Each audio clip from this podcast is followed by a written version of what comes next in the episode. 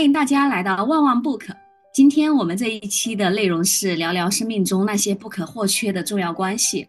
我们其实是生活在关系中，无论是亲情还是友情，这些关系都对我们产生了重要的影响，也是我们成长为如今样子的原因之一。今天我们几位主播一起聊聊那些对我们产生了重要影响的关系。我是主持人晶晶，今天想聊一聊我和弟弟的关系。那我想问一下大家，关系在你们生命中重要吗？今天你们想聊聊和谁的关系？对一个女性来说，她这一生当中最重要的四个关系，就是首先是她跟父母的关系，在六岁之前，她跟父母的关系可能决定了她的某些轨迹。然后第二呢，就是朋友，当她可以进到校园里面，可以交朋友，她交到了什么样的朋友，对她的生命也是有影响的。然后第三段呢，就是。呃，我们所谓的狭义的亲密关系就是婚姻关系，可能他会把这个女性带到另外一条通道上。亲子关系就是他跟孩子的关系。我觉得一个女性生命中最重要的就是这四段关系。今天呢，我想聊的是我的第二段关系，就是朋友，就是我生命中我认为对我来说最重要的一个同性朋友。叨叨呢，今天会聊一下和父母的关系，因为我觉得和父母的关系也是比较。微妙的，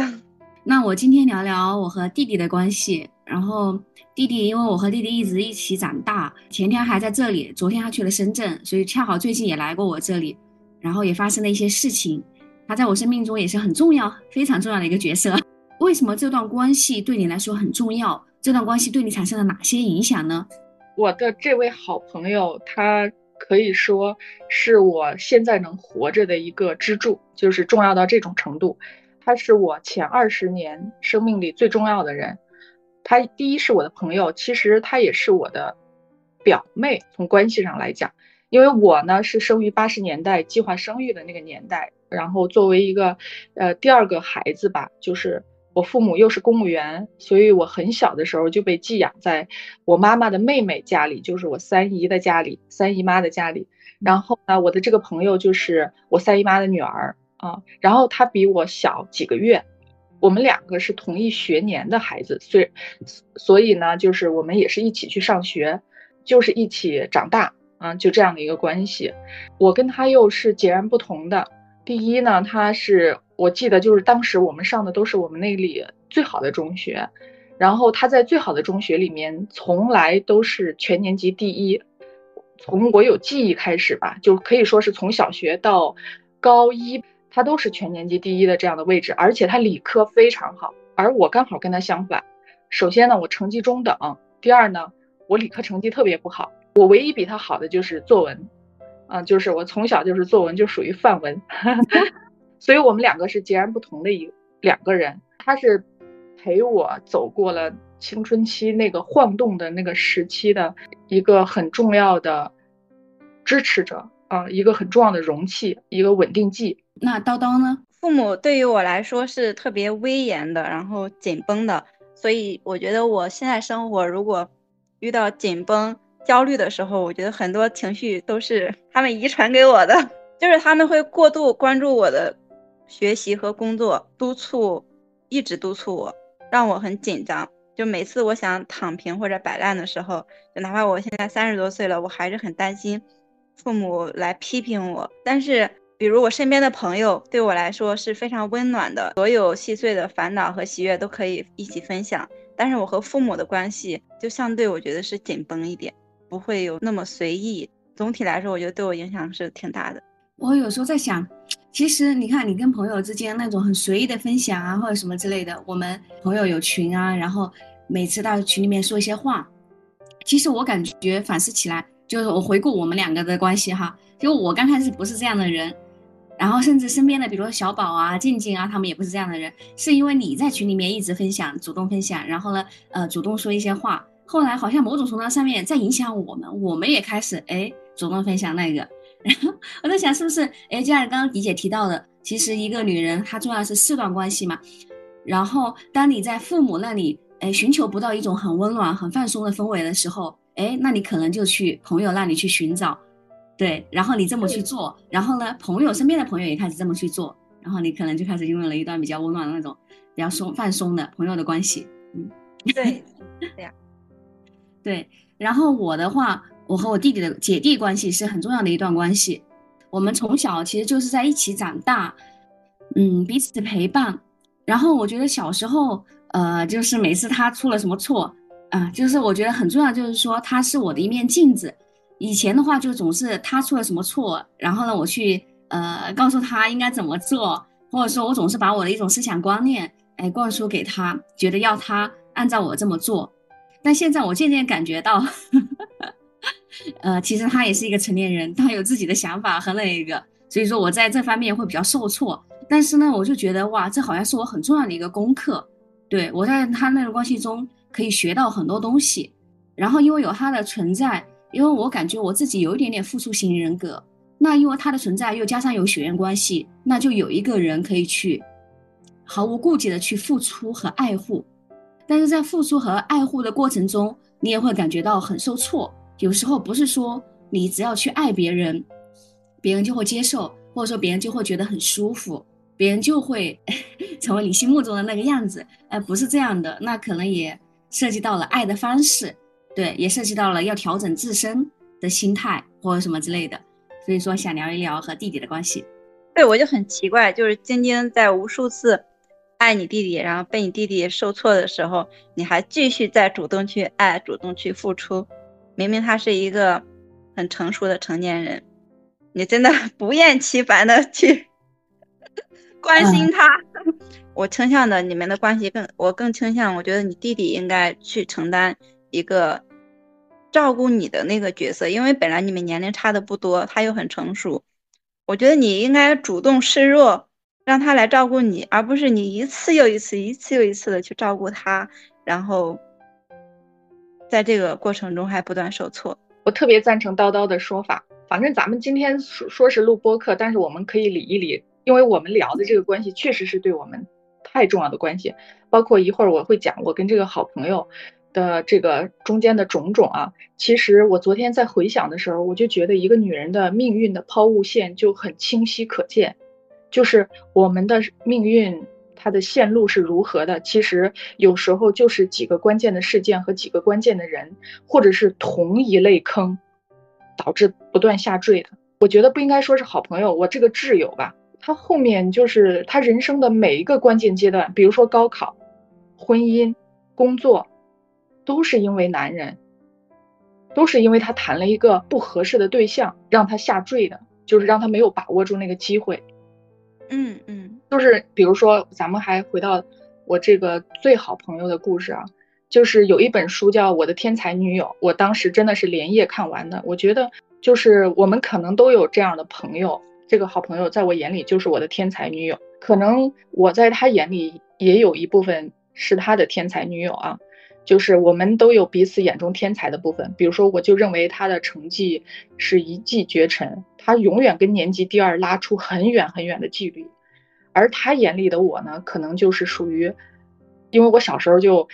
特别喜欢，就是读杂书啊，什么样的书我都读，然后刚好我老爸也是，其实我老爸是一个老大学生，河南大学中文系毕业的，所以他有很多那个读大学的时候那种所谓的。教科书那个教科书其实就是什么各种俄国文学呀、港台文学呀、世界名著啊，什么乱七八糟的，他堆一个屋子。然后我那时候，我觉得我就是在那个屋子里长大的，所以我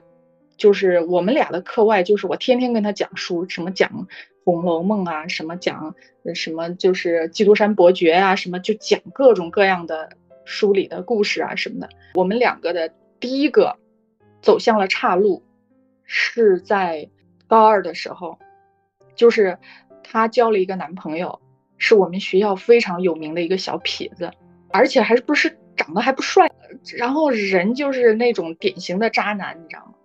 然后他呢，就你知道初恋全力以赴投入其中，嗯，当他跟另这个男生亲密的时候，我就觉得我好像被抛到一边去了。当然，我有那种失落感，但更重要的是，我为他着急，就像他当年为我的数学着急一样。因为我们两个还是同桌。他说有一次早自习是四十分钟，我的数学书是倒着放的，但是我就看那本倒着的书看了四十分钟。当时他跟我说这个事儿的时候，我就是其实他这件事情没有怎么打动我，但是他的眼神触动我了，因为我能感觉到他真的为我着急。就是父母可能为你着急，但是他不懂你到底是怎么回事儿啊。但是他为我着急，我是能知道，因为我们两个在一起，又是同桌，又共同学习，学习的内容也一样。他就是说，他很清楚我的问题在哪，就是你的数学成绩提升不上去，是因为你真的没有在学。到高二的时候，我为他着急，是我觉得我主要是担心那个男生玩弄他，而且他的学习成绩是在高二那个节点，下学期的节点就一落千丈。我呢，虽然是中不溜秋的一个成绩，但是在我们那儿最好的中学里，你保持这样的成绩也能考一个不错的学校。他当时在学校里是老师们为清北准备的人，他的这个恋爱一直谈到高考结束，他最后考了我们省内的一个就很普通的大学，然后我就考到了北京，就是我们的人生的第一个让我们分开，物理距离分开的第一个岔路口就产生了。因为那时候我们两个是有约定的，我当时就是特别想离父母远远的，怎么远怎么好。那时候的自己能想到最远的地方就是北京和上海。我觉得他如果考上海，我当时觉得他肯定能考上复旦，啊，我都觉得是他的保底学校。如果你清北考不上呢，你就去考复旦；如果你考清北呢，我就考北京的学校；如果你考复旦呢，我就考上海的学校。这个恋爱就把他就给，在他最关人生最关键的一次考试，真的是扯了他后腿。她的第一个男朋友就是我们关系的第一道裂缝。我的好朋友如果当时没有交这样的一个男朋友，或者是她交了一个跟她差不多性格或者是学习能力的男朋友，她可能你说谈恋爱就一定影响学习吗？我觉得未必。好，就算他影响学习，他可能没考上清华北大，他考上了呃，我们说比如说北京科技大学，或者是考上了复旦大学都有可能。他就因为这样。最后考了，我记得他应该是省内一本啊，就这样一个程度的大学。为什么总是在那种关键路口突然就出现这样一个事情？好像我我觉得是因为当时他压力很大，因为他当时跟我也聊过，就是你知道常年的全年级第一，他们的压力是爆棚的，因为他不敢下降。然后第二呢，是他家庭给他的压力很大，因为他老爸是那种视学习成绩要大于他生命的人，不敢下滑。对，人家说就是越是这种，呃，严厉管教的乖乖女，就越容易爱上那种流氓。而且他老爸本身就是个渣男，个渣男。我现在敢大声的说这句话，他甚至出轨我的同校同学。我天呐，比我大一届的一个女孩，我三姨父不断的出轨，因为我小时候是跟着三姨和三姨父长大的，就是在我记忆里，首先呢就有那种争吵，但那时候是比较小，就模模糊糊的。等我上到初中，我就知道了怎么回事儿。高中就更知道了，就是因为有一件事还在我们学校闹得很恶劣，这对他来说都是压力。对，这对一个孩子来说，他的爸爸其实是他的精神的一个支柱，他需要有一个人给他特别特别替代他父亲的那种感觉，就是那种力量、那种稳定、那种亲密。那这个在这种同性友谊里面是。不足够的，来自男性的那种力量是吧？对，就是刚才在说我这个挚友的故事哈，但是我我我现在就想说一下他对我来说为什么重要，因为我呢当年没有户口，我那时候认为很严重的事情，当然他确实也比较严重，因为我会觉得我是个多余的人，就是相当于对黑户啊，对我们当年就叫黑户，你想这个词本身就很就是很污名嘛，然后呢？就觉得自己很多余，啊，不应该存在，然后好像是那种局局外人的感觉，就异类嘛。别人都有户口，我没有户口，我要交高价上学。那时候不知道这不是自己的错，就就我没有户口不是我的错，在自己当年不知道。其实有时候我觉得父母他们应该告诉我，我你知道吗？就是我三十多岁的时候跟我爸妈，跟我妈去说，我们有一次聊到这件事情的时候，然后我就是说。这件事情没有户口这件事儿，小时候对我就是影响很大，然后我很多自卑都是因为这件事儿。我妈就很奇怪说：“你没毛病吧？说那个你怎么想那么多呀？你知道吗？他们就会这么想。然后我说：那我觉得没有户口是我的问题啊，别人都有户口，我没有户口。说那不是很多人都没有户口吗？” 就是他觉得那个政策导致很多人都会是这样，是那个政策导致了一个群体待在你们学校，在你的附近、你的周围只有可能一两个或者两三个，就是而我爸妈他可能感受到的是，哎，我们当时有一批这样的都选择了生老二啊，或者怎么着的，而且他还觉得是对你，就是我把你带到这个世界上是一种恩赐，就是那时候有很沉重、很沉重的，就是那种想隐身的感觉，就不就觉得哎呀，让别人看见都是一件很羞愧的事情。那他呢，又是一个你知道，在一个重点学校里学习好，就是最大的光芒。那我就觉得哇，我跟就是好像他在一块儿，我跟全年级第一在一起，就是那个光芒太耀眼了，以至于我觉得自己也其实也挺不错的，也配合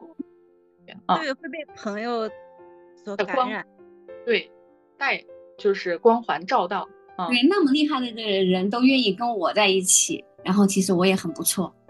对，对而且太自卑。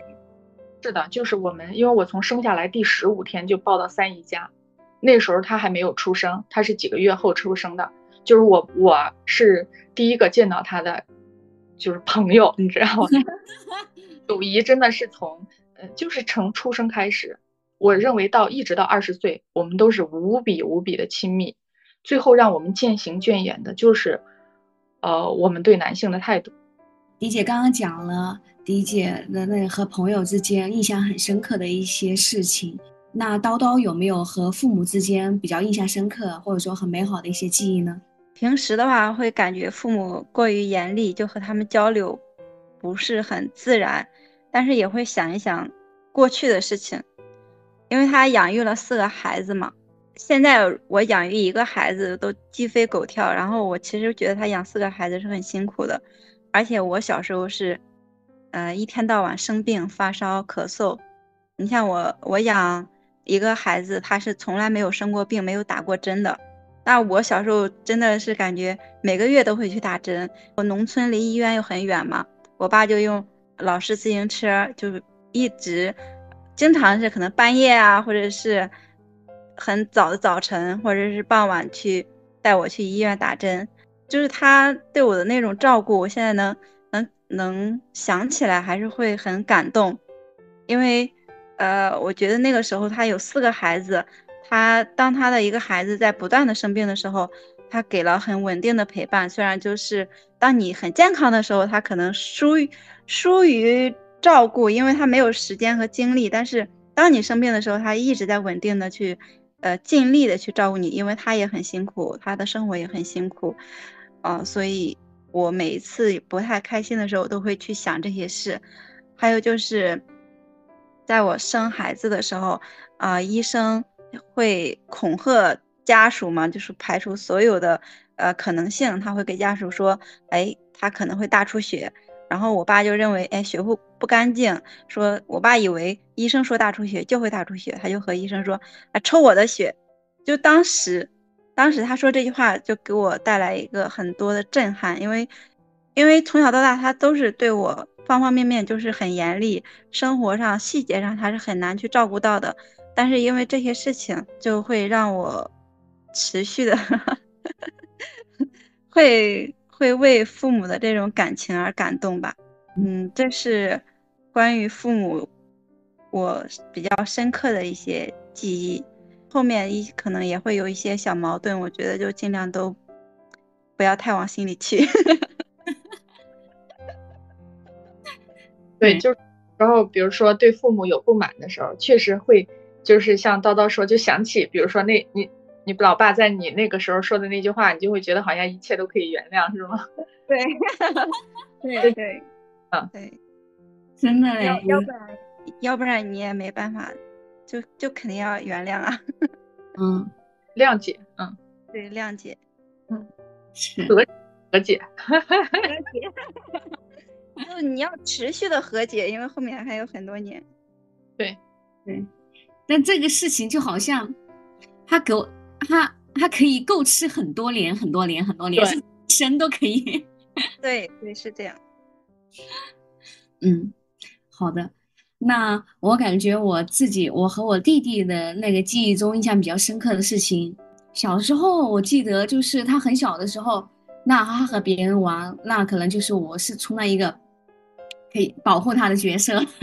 然后我会为了他跟别人打架的那一种。印象比较深刻就是初中的时候，他好像和另外一个朋友应该就是迟到了，他们班主任就那段时间，因为班主任可能比较严厉，然后抓迟到也比较严，然后就直接扇他耳光，扇了连扇了十几个耳光。他跟我说这件事情的时候，非常的愤怒，我就直接跑到那个初中那个校长办公室就去告状。就是说，他们老师竟然还打人，然后直接就当着那么多人，让那么多学生打一个青春期的男孩子，然后这个会要给他留下终身的多么深大的多么就是恶劣的影响。然后，因为我们初中和高中其实是连在一起的，都是是一个私立的初中高中，所以说在教育方面，大家都嗯确实是不提倡打人的，各方面还是比较。先进的，我去跟校长告状，那，校长后来就去跟这个老师说，这个老师后来还问我弟弟，他说，你是不是有亲戚在学校工作呀？什么什么之类的，反正这件事给我印象很深刻。对他为我做的事情，我觉得有一件事情真的是，我觉得可能也是改变了我命运轨迹的一件事情，就是我大学可能当时因为三本学校它的那一个学费比较贵，我申请了助学贷款。八千块钱之后，因为最多只能申请八千，还差呃七呃七八千嘛，对吧？我向我身边的亲戚借钱，那时候他们可能经济都比较困难，都借不到。跟其中一个亲戚，因为他当时是在呃新加坡的一个船上的那个海做海员工作，他的工资一个月是有一万多的，但他也回复我说，就是目前手上比较急，反正就是也没有钱吧。然后我记得我我弟弟他就坐在，我就哭嘛，我就觉得我真的就是上不了学了。然后我弟弟看我那么难过，他就跟他就跟那个呃亲戚去聊天，就是说天呐，就借五千块钱，连这种钱都不借，那还算什么亲戚？简直就不要做亲戚了以后，因为本身在我们老家或者说那些人眼里，其实男方男孩子说的话比女孩子说的话的分量会高很多的。对，嗯，我们那里也是。对对对，然后我弟弟说这种话，就是说以后直接就不要做亲戚了，什么什么之类，就是在他看来啊，这是很严重的一个事情，就借了五千块钱，我就上了大学。另外的话，那可能就是因为我妈妈也一直跟我们灌输，就是特别一直跟我灌输，哎呀，呃，以后一定要就是你们两个都是是世界上最亲的人，甚至比弟弟，甚至比爸爸妈妈都要亲，然后你们两个一定要相互相互扶持，相互帮助。所以说，无论我到哪一个地方工作，比如说北京啊、上海呀、深圳啊、广州啊，我都会哎过来玩啊，我们一起去景区玩，或者说呃要他来我这边。我们在老家的时候，我去朋友家玩，然后要他送我，要他接我，反正就是这些印象还蛮深刻的，彼此陪伴吧。你弟弟真的很有担当哎，在那个事情上，真的挺感动的，嗯。对，而且晶晶敢去找校长告状啊，我我都不敢。遇到不公平的事情也不会太敢去找校长告状。对呀，这一点也特别赞。我觉得你们两个，你们姐弟两个真的都很厉害，是吗？对我后来回想起来也觉得，真的，他那时候就是一种担当和，就是那种勇气，哈哈。对，关系中除了。除了那种印象深刻、很甜蜜的部分、很美好的部分，那关系中有没有很痛苦的时刻呢？你们遇到这种痛苦的时候，当时你们遇到这种痛苦的时候，你们是怎么解决的呢？就我跟我这个好朋友，一个最重要的裂痕是出现在她最后交的这个男朋友，就是她决定要结婚的时候，因为她当时决定要结婚是说跟这个人的时候，我非常震惊，也特别的不同意。现在去回想的话，我确实越过了边界，但我当时实在是太愤怒了，因为他在跟他谈恋爱的时候就发现他有出轨的行为，而且他来跟我说的时候，我那个时候就很就坚决就是希望他们分手嘛，而且那个男生当时我第一次见他，我就觉得他是一个会出轨的人，而且是会不断出轨的人，不知道为什么就特别 可能。因为我从小的时候就三姨就在我耳边不断的这样絮絮叨叨，我就会觉得，在我心里我就觉得，如果我表妹将来结婚，一定不能找像三姨夫那样的人，我一定要帮她看好这一点。所以当时我会觉得，那个男生不管是学历低、长得丑、没钱、没事业都可以，但是不能触碰出轨这个底线。所以当时他俩谈恋爱的时候，他有出轨这个行为，我表妹来跟我说的时候，我就感觉是我自己被伤害了，而且当时他是听取了我的意见，是要跟他分手的，但我不知道后面可能分分合合这种东西就很难说嘛，毕竟感情的问题。但他最后决定要跟他结婚的时候，我确实是很生气，然后我说一定不能跟他结婚，我说他婚后一定会再出现他婚前的行为，出轨没有一次，就是。没有和无数次，我觉得他是有动摇的。然后最关键的是有一次呢，就可能就是我妈，因为你知道我们两个不单是朋友，我们还是这种姐妹，我们背后有一个亲戚系统。对，去。你知道亲戚系统会会有什么影响吗？对两个人来说，他们会不断的攀比我们两个，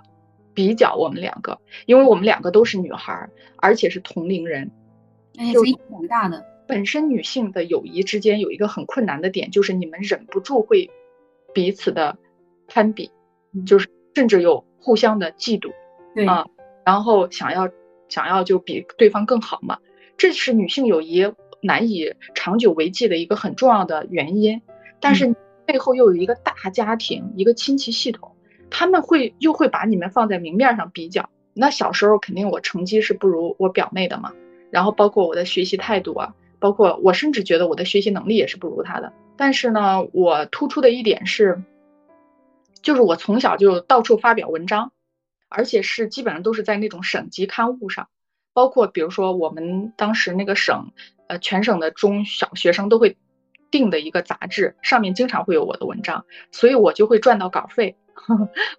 然后就是你有一个特长特别的长，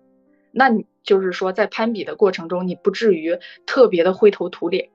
嗯，但是你肯定也没有光芒啊，因为你整体成绩不如，比如说我当时不如我表妹，但是他们会说，哎呀，你看他将来可以就是做点这种，好像就是呃，通过这种不管是写作干什么混口饭吃啊，就是就是这样的一个意思吧。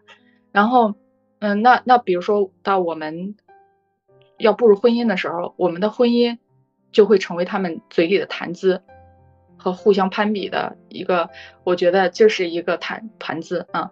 就种种吧。但是我觉得我们两个并没有互相之间没有，就是特别设身处地的为对方着想。然后呢，那有有，然后我就是非常，只要见到他有机会跟他，我我觉得我是洗脑式的跟他说，就不能跟这个人在一起。然后有一次呢，那时候我妈妈在北京跟我住在一块儿，我妈妈就跟我说。就说我表妹的名字，就说，哎，她还挺挑剔的。她有什么可挑剔的？你知道亲戚之间很刻薄的，你知道吗？她说，她就找那个谁就已经很好了。我觉得，哎呦，我当时就火一下子就上来了。我说，你知道他什么问题吗？就是我说那个男的什么问题吗？他怎怎么怎么就我就说了他出轨的事儿。其实我不应该说，你知道吗？因为这是我们两个彼此之间的秘密。啊，我不应该跟我妈说，因为我告诉你妈就算告诉了，告诉了整个家族人，整个家，告诉了我妈就等于告诉了整个家族，告诉了整个家族，你知道意味着什么？不是意味着他们会向我表妹释放更多的爱，而是会向她释放更多的轻视，啊，更多的笑谈，更多的谈论资料，你知道吗？对，亲戚之间会这样。对呀。然后我就我马上就我就我就我我就后悔了，然后我就跟我妈说，你千万不能告诉任何人，包括不能告诉三姨，三姨就是我表妹的妈妈嘛。我说任何人都不能告诉，除非我表妹自己决定告诉她的妈妈，你不能告诉她，我也不会告诉她。但是呢，显然不可能，我们的父母从来不会为我们保守秘密，对，不会跟我们站在一啊，对。他一定是转身第一时间就告诉了我，我三姨。那我我能理解这里面，因为我三姨是他的亲妹妹，他也不希望我三姨在就是的女儿做出错误的决定，或者是是怎么着。我三姨知道之后就跑来跟我表妹大闹一场，你知道吗？就是我们两个之间的信任基石，我觉得坍塌了。就是他，我们成彼此成长了，在一起二十年。我们交换的秘密从来没有告诉过父母，比如说我在青春期的时候，我老想自杀，现在想就是可能会有点抑郁症的那个感觉，然后就是老想死，那按说这是很大的事儿啊。他如果不不为我保守秘密的话，他应该告诉我妈，就是说，哎，他他那个想死，那我肯定会遭我妈的一顿暴打，或者是一顿痛骂，绝对不会不会因为这个会遭受我妈的爱呀或者什么之类的，嗯。然后他都没有告诉我的父母，但是我把他的秘密告诉了别人，你知道吗？就是后来我就感觉我们之间有缝隙了，也可能是我自己的感觉吧，做贼心虚的感觉。反正总之吧，最后的结局是他还是选择了这个人进入婚姻。嗯，那个是还没结婚前。对，这是在在他结婚前，他说发生的事儿。最后，嗯，你知道吗？我现在想，因为那时候大家都二十多岁，很有可能是你们越反对我，越要跟这个人。是的，是的，其实其实很多人给父母出主意，就说如果你的孩子非要跟一个人结婚。你就去支持他，他们分手会更快一点。你越反对他们越执着。后面的故事就是他真正跳入了一个非常大的坑，这个坑可能不是高考失利、考研没有考这么轻易能爬出来的。因为实际上高考失利，比如说在那个时候一本其实也够用，而且她是一个理女孩，她做程序员做什么其实都做的挺好。她中间工作几年就是做程序员，收入也很高。就是这个坑是可以轻易爬出来的。比如说我考后来考研没考，错过了，但是她后面又读了在职的研究生，其实也能补上。但是这个婚姻的坑洞真的太难爬出来了，因为他进入婚姻之后，他马上生了孩子，你知道吗？而且他选择了全职，这个中间我们就我感我明显的感觉，当然呃那关系在这个过在这个几年的时间里，好像就是。就是感觉越来越远了，虽然也定期交流，但是你不再是那种一聊就能聊通宵或者聊一两个小时的那种谈话了。我觉得一个方面是因为他接连有了两个孩子，他两个孩子出生的时间间隔很短，你你知道他肯定是没有很多精力的啊，很累的累。再加上他进入婚姻之后，他自然会对友谊，他有一段时间是呃被就是说他没有精力照顾那么多关系，嗯嗯。这个是我们之间产生缝隙的一个事件吧，嗯，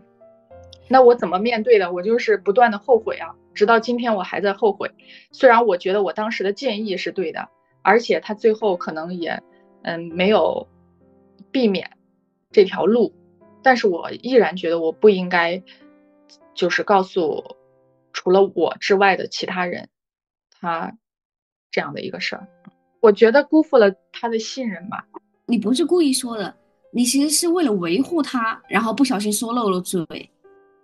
其实我觉得，主要我当时让我说出来的一个核心的话，是因为我妈觉得我表妹不要，就是不配再挑挑拣拣了。对对，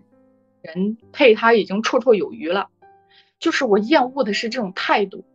是的，反正就是现在这些事情已经都过去了很多年了。她现在是在哪个城市生活呀？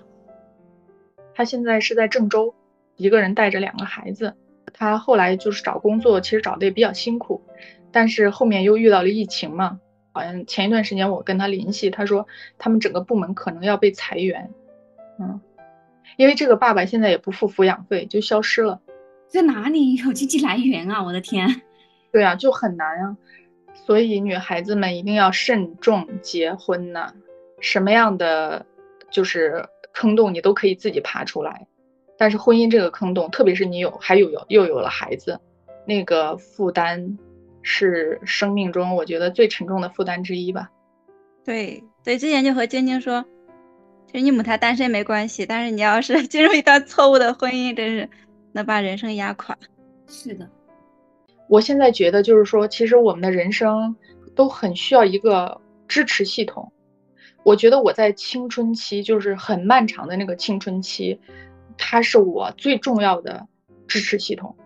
而且你知道吗？今天咱们录这个播客，就聊到现在，我突然觉得我应该成为他现在这个生命阶段最重要的支持系统。叨叨，你的关系中，你和父母的关系中有没有很痛苦的时刻呢？是怎么解决的？其实我们明面上的痛苦，应该最明显的，也也不能说是痛苦。说是矛盾吧，最矛盾应该就是我一直都很想辍学，在上初中、高中的时候，尤其是上高中的时候，我们学校是一个非常苛刻的，呃，封闭学校，老师也一天到晚的打压学生，为分数论，我就一直很想辍学，然后我爸就各种打骂，把我送回了学校。现在回头去看，其实是挺感谢我爸的，因为虽然我很倔，但是我爸更倔，就直接就把我打回学校了。像我身体这么蔫儿，我觉得我也只能靠考个大学、找个工作来生活。如果当时辍学了，我肯定滑入了另外一个深渊。但是后面我和我父母的矛盾基本上也都是这样的，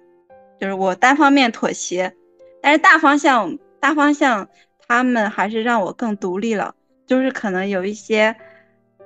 就是这种单方面妥协会让自己有很多情绪，然后这种情绪自己去慢慢消化。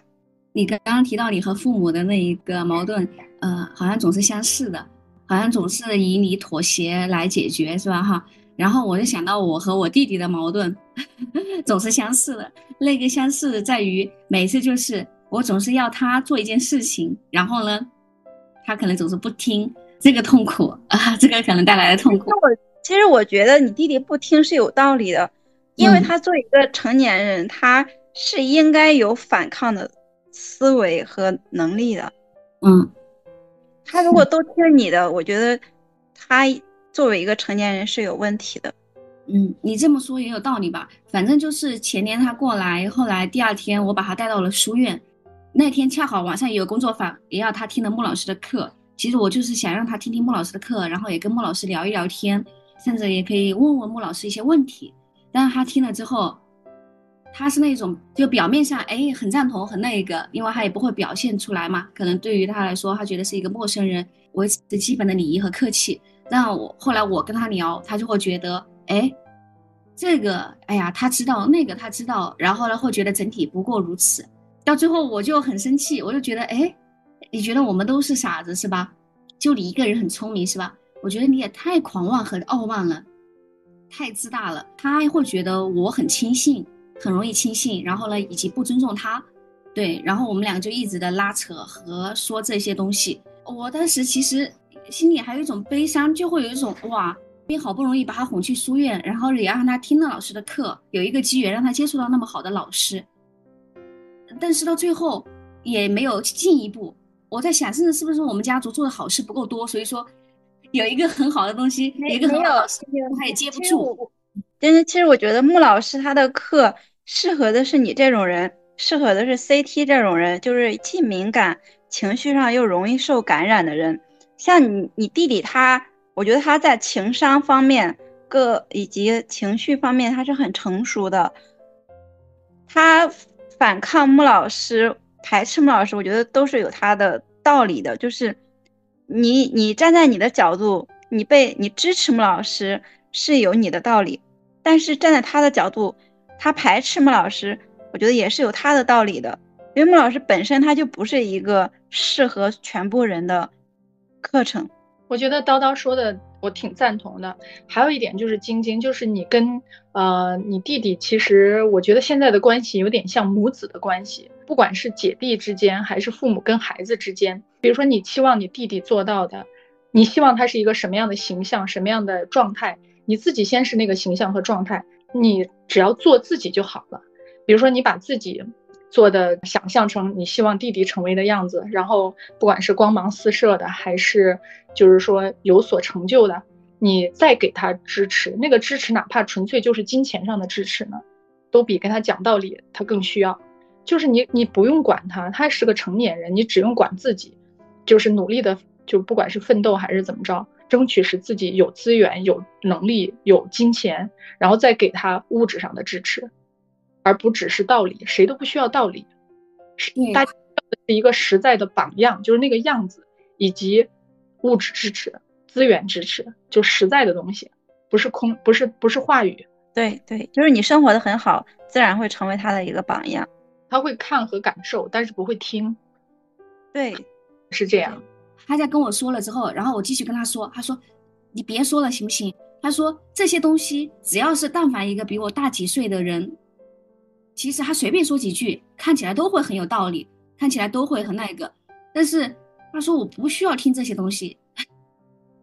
就像迪姐说的，可能他现在需要的不是道理吧。然后我这些东西其实确实太空了，只是一些，只是一些道理。对对对对，道理有点多。而且你弟弟其实是很懂道理的一个人。对，那说了关系中的矛盾，那想问一下，你们的关系经历过变动和重塑吗？我觉得我们现在就是在一个重塑的阶段，就是后面。呃，其实他进入到婚姻之后，发生了很多很多很多的事情，我就是全部是特别严格的保守秘密的，就是没有跟我和他共同认识的任何一个人去聊起过，包括最后陪伴他走出婚姻，包括陪伴他又去从全职的状态到找工作，中间经历的各种大大小小的事情，我们都是一起度过的。呃，我的话。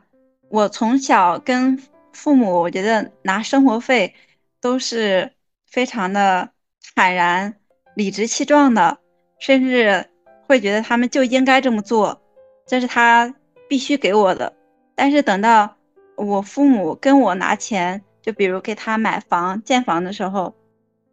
他们从我手里大笔的去拿钱，我能感受到父母的弱小，就是他并不是说。故意的去依赖儿女，但是他们过去为了儿女付出了很多，现在看似要有回报的时候，他们是没有那么坦然，是小心翼翼的，所以我还是挺心疼他们的。虽然啊，我我去那拿出那么一大笔钱也是没有那么容易，但是在给到他们的时候，我其实感觉我。更心疼他们的这个小心翼翼，这是我可能第一次感受到，哎，就是父母和孩子的一个很大的一个区别。是的，我也能够感觉到这一种。我工作之后给父母那一个，父母真的就是接受起来很小心翼翼。对，对，嗯，我和我弟弟的关系也经历了变动，因为小，因为我比他大五岁嘛，小时候他比我小，那小时候就是暴力，然后。动不动就开始打他，但后来发现真的就是有一次我跟他打架，我发现打不赢了，那个场景我还记得很清楚。那后来打不赢了之后，后来就是讲道理，但是现在其实会发现讲道理其实对方也不会听，因为对方也其实也是一个成年人，也有自己的独立思考，也有自己的思想。我觉得我现在在建立的一个在建立的一个变动，就是要学会尊重别人，然后先把自己过好，关系中要学会相互的尊重和支持。如何让关系一直保持健康亲密的流动？你们这一块有什么有什么建议给到大家吗？或者说有什么建议可以分享吗？我的感受是这样哈，就是我们之间变得生疏，我觉得一个很重要的事情，在我的理解里，是因为信任的坍塌。信任坍塌之后，我们就不敢在彼此面前，呃，展露绝对真实的自己。但是呢，保有秘密就等于隐藏了自己。如果想要获得亲密的感受，你就得在敢在你真实的关系中袒露自己，因为我太在乎跟他之间的关系了。所以呢，虽然我们之间的关系背后还有我们的各自的家庭或者什么的，但是我一直在练习，在跟他的关系中说的每一句话都是真心的话、真实的话啊，每一个举动都是真实的我自己。太棒了，就是彼此的交流自己真实的。一些感受，这个很重要，是吧？嗯嗯，叨叨呢？我觉得我说到不一定能做到，我觉得要和父母 父母勤于沟通，因为就从小我觉得我爸管我管的太严了，就我很排斥与他交流频繁的交流，因为我觉得在每一次频繁的交流里面，他都会给我一些压力，我很难去做到勤于与父母沟通，但是我又认为其实真的就是。因为我爸爸他也会经常抱怨说，为什么我给他打的电话不够多，有时候一两个月给他打一个电话，他希望能联系更多一点，但是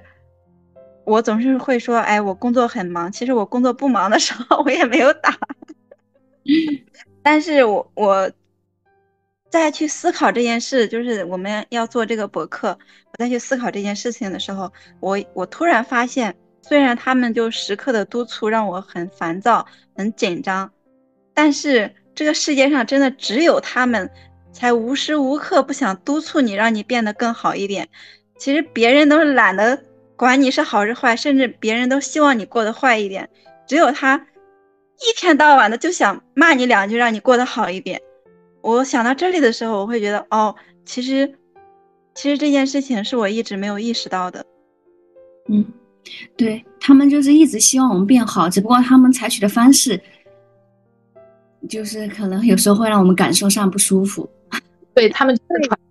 的方式，就是他希望孩子变得更好，他的初心是特别好的。但实际上，嗯，如果想要我们是一个家庭，比如说他们自己可以先变得很好。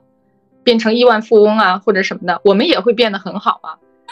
我也会挺好的，你说是吧？比如说我们是亿万富翁的孩子，怎么差也不会差到哪儿去，最起码比我们现在好。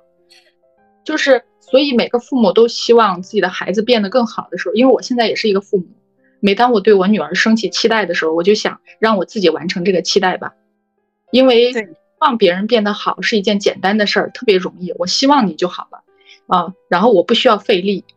然后。让自己变得更好才更累啊，更辛苦。但是你要想到，我们都是彼此的资源。如果我们变得好，孩子就不会差；如果我们的父母好，我们也不会差；如果我们好，父母也会好。我们是一个系统，就是大家就把关注点放在自己身上。我觉得父母也是，就是因为我自己作为父母，也应该有个这个自觉性嘛。如果我女儿是全校第一，我能不能做到我行业第一？如果我能做到我行业第一，我可以跟她说啊，妈妈这个过程中有多辛苦，有多有成就感，我跟你分享我的体验，你也可以试一试做全校第一的体验，而不是激她，希望她成为全校第一，然后我去收获那个果实，成为一个学霸的母亲的光环。哎呀，我的天！是啊，嗯，我要这么跟我爸说，我爸能打死我。是的。然后，迪姐这么说的话，也让我就是觉察到，哇，原来我弟弟，我对我弟弟，其实很多时候其实就是一种期待，对，就是在激他。对，我觉得迪姐说的其实也是你们的关系。对对对对，一直在。是的，我突然觉得我弟弟是我很好的一个功课，对，是我很好的一个功课。他其实在提醒我，以后进入亲密关系和伴侣之间，或者说我甚至我以后有孩子了之后。不要再重复这样的关系模式。对我可能一直在重复这样的关系模式，这是我的一个舒适区。但是我现在要开始修炼我自己，哎，不是修炼我自己，反正就是现在开始先把自己做好，把注意力放在自己身上，然后对别人是一种盼望，而不是一种期待。盼望的话，那其实就是就是希望，就是盼望他过得好。但是呢，不祈求他一定要怎么怎么样，然后尊重他，接受一切。嗯，并且，我觉得你对你弟弟，当你每次。对他升起期待，或者是升起你刚才说的盼望，或者是升起一些担心的时候，你可以把它换成祝福，嗯，升起祝福这两个词，就这一个字词就行了，就是唯有祝福。哇，嗯，如果要是再加一个词的话，我觉得可以是信任，就是祝福。对，信任他自己可以过得很好，信任他有自己的力量可以怎么样，对吧？而不是一味的担心和那个，嗯。对太好了，谢谢迪姐，我拿又拿到了宝石，祝福和信任，嗯，放到我的心里面，嗯，好的，那大家有什么话想要送给大家吗？我想要说给自己的一句话是，就是珍惜你生命中的那个天才女友。叨叨呢？我想说的是，呃，原生家庭是过去的历史，希望我们每个人都可以和原生家庭和解。也是和过去的自己和解，在未来你也可以做自己的父母，给自己更多的理解、关心和支持，好好的养育自己一次。嗯，好的。那我自己的话就是，呃，我们可能都是因为很深的因缘，我们才会成为家人。那让我们成为家人的时候，我们给彼此带来快乐，呃和喜悦，而不是很多那种负面的感受。好好的珍惜和爱护彼此。那今天的节目就在这里喽，接下来又到了我们的送书环节。我们今天送的这本书呢，是亲密关系中一一本特别经典的图书，它到现在已经畅销有，呃，超过二十年的时间了吧。然后呢，这个书的书名叫《懂得爱》，懂得爱是我们一生的练习和实践。希望我们都是一个懂得爱的人。好的，太棒了。在节目下方留言二十四小时内点赞前三名的用户就有机会赢得我们这本书。好了，今天的节目就到这里，大家拜拜，拜拜拜。